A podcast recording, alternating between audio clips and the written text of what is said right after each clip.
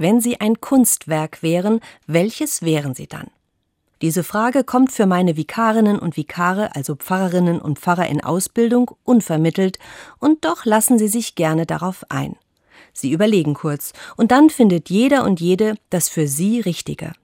Ein Bild, die Mona Lisa etwa, die den Betrachter stets anschaut. Eine andere sieht sich als Bild von Caspar David Friedrich, der es so verstand, Stimmungen einzufangen. Ein Musical. Noch nicht ganz klar welches. Eine Statue, anmutig und aus feinem Marmor. Ein Gedicht, wundervoll und zart, vielleicht über Liebe. Wir sind begeistert von unseren Ideen und der künstlerischen Ausstellung, in der wir uns mittlerweile befinden. Und wir kommen ins Gespräch über unsere Vorstellungen, über uns selbst und unser Geschaffensein als einmaliges Kunstwerk.